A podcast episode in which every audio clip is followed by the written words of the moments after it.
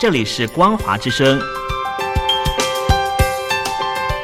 听众朋友，从现在开始，请您一起来关心最近发生的新闻事件。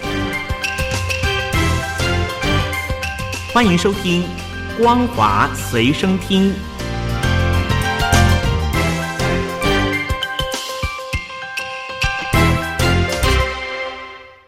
各位听众朋友，您好，欢迎收听今天的《光华随身听》，我是苏燕。首先带您关心，继中国外交部去年七月成立习近平外交思想研究中心之后，相隔不到一年，中国国家发改委五号的时候成立了习近平经济思想研究中心，标榜成为国家级、权威性、有影响的研究中心。根据央视新闻报道。习近平经济思想研究中心是经过中共党中央批准而成立的。国发委在五号召开这个研究中心的成立大会以及理事会第一次全体会议。会议中指出，习近平经济思想是习近平新时代中国特色社会主义思想的重要组成部分，是做好新时代经济工作的根本遵循和科学指南。报道提到。成立习近平经济思想研究中心的意义重大，使命光荣。研究中心要成为进行深入学习的重要载体，系统研究的重要智库，宣传贯彻的重要平台，阐释传播的重要阵地，努力建设成为国家级、权威性、开放型、有影响的研究中心。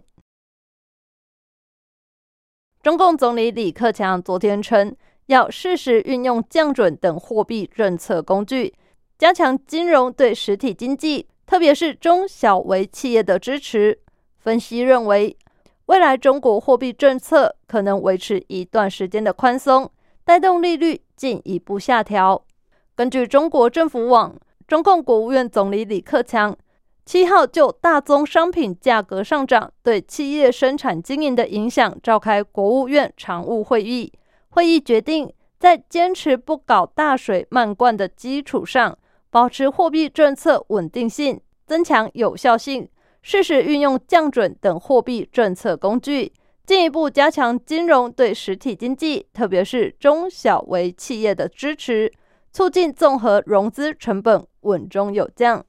中共央行上一次动用人民币存款准备金这个工具。是在二零二零年四月宣布对中小企业的定向降准之后，中共当局转而温和刺激，以中期借贷便利和逆回购等货币工具来调节。近期中国货币宽松的讯号越来越明显，专家更表示，随着低基期效应减退，下半年中国经济增速可能放缓百分之五到百分之六之间。这是中国货币政策合理适度调降利率的时机。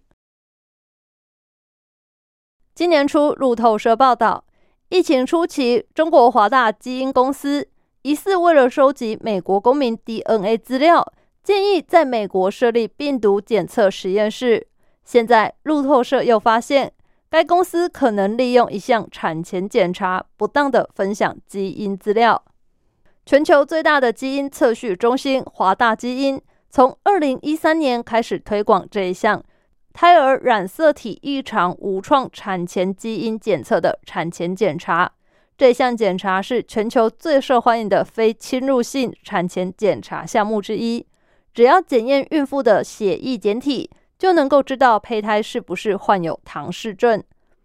华大基因表示。到目前为止，全球已经有将近八百万名的孕妇做过该项检测，而这项检测在全球至少五十二个国家销售，例如英国、欧洲、加拿大、澳洲、泰国和印度，但是不包括美国。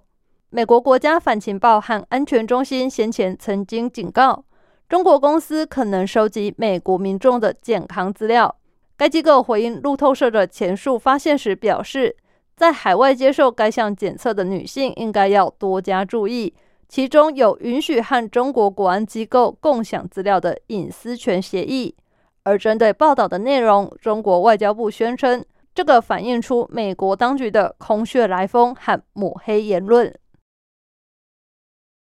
香港区议员月内将会按照法令的要求，宣誓拥护基本法和效忠特区。根据报道，可能会有两百名反民主派的议员因为过去的言行违反宣誓内容而被褫夺议席。星岛日报今天的报道，当局将会向四百多名区议员发信，要求他们进行相关的宣誓，并且会列明符合宣誓资格的条件。而报道也指出。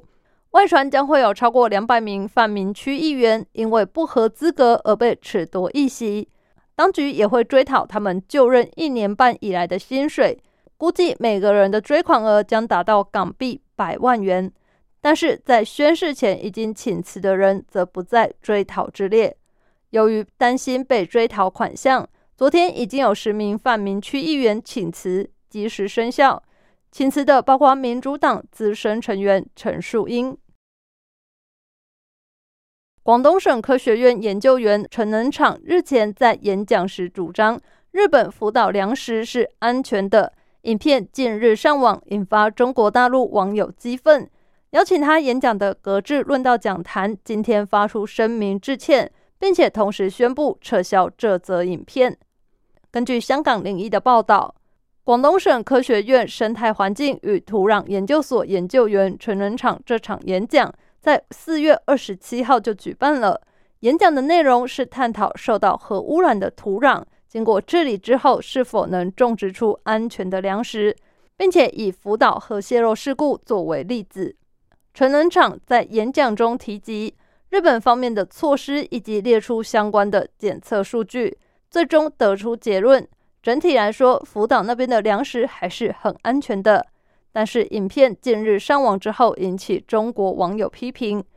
该论坛今天发出道歉声明，并且表示，因为审核把关不到位，演讲的影片存在不当内容，公开之后引发了负面影响。现在发现之后，已经予以撤销。声明还称，对于该影片导致的不良影响，致上诚挚的歉意。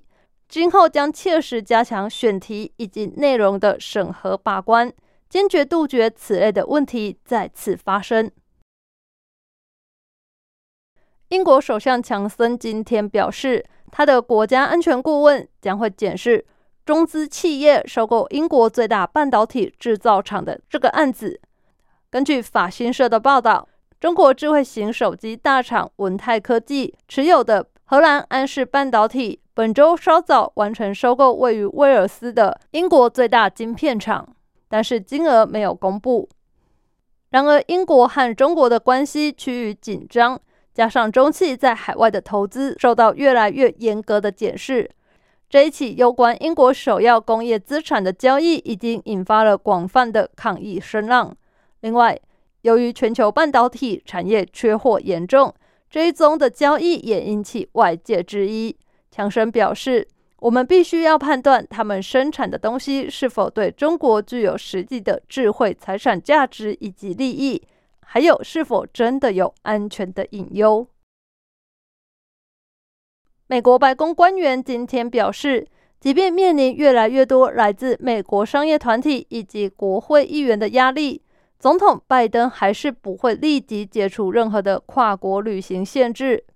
拜登政府在六月时宣布，和欧洲联盟、英国、加拿大还有墨西哥组成跨部门工作小组，研究如何解除限制措施，并且最终恢复国际旅行。但这名白宫官员表示，虽然有关单位已经多次会面，但是还会有进一步的讨论。之后我们才会宣布接下来和各国重新开放旅行的措施。虽然国内在施打疫苗作业上大有进展，其他许多国家也一样，但我们要确保慎重的行动，准备好在安全情况下永续重启国际旅行。以上新闻由苏燕为您编辑播报，感谢您收听今天的光华随身听，我们下次再见。